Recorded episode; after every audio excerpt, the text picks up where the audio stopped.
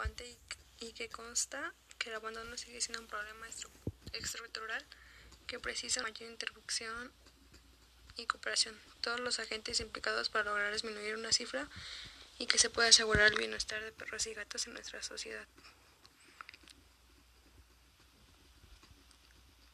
Dice, como se ha comentado antes, un 20% son devueltos y un 14% aún siguen en la protectora. Un 10% fueron sacrificados y el 44% encontrados encontraron un hogar.